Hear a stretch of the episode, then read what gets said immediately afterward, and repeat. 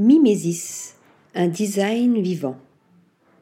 Quoi de neuf dans la biofabrication et la recréation du vivant par le design numérique?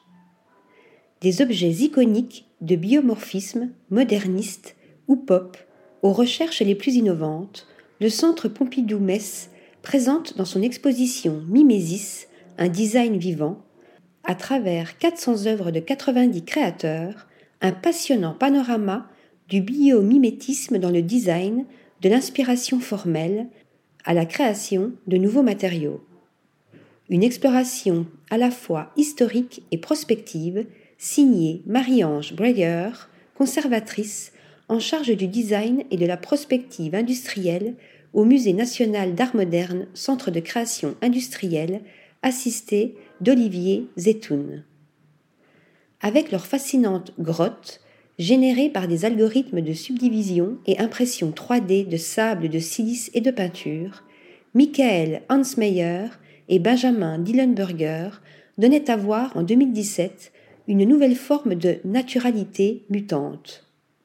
De même que Ross Lovegrove, dès 2012, avec sa Colorized Chair, résultant d'algorithmes génératifs dont la richesse ornementale, non plus représentative mais générative, évoquant la prolifération des coraux, incorporait le processus dynamique de transformation des formes à la manière des organismes vivants.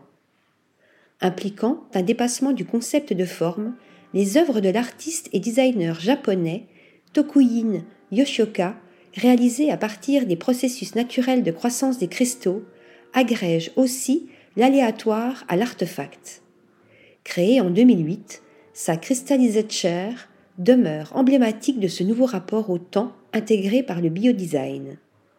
Il faudrait citer aussi la bonne chair conçue en 2006 avec des scientifiques par le designer Joris Laarman à l'aide d'algorithmes simulant les processus naturels de croissance des os. Un design aux lignes épurées qui fait froid dans le dos. Autre création ayant fait date, la Mycelium Chair mise au point en 2019 par le studio Clarenbic Andros.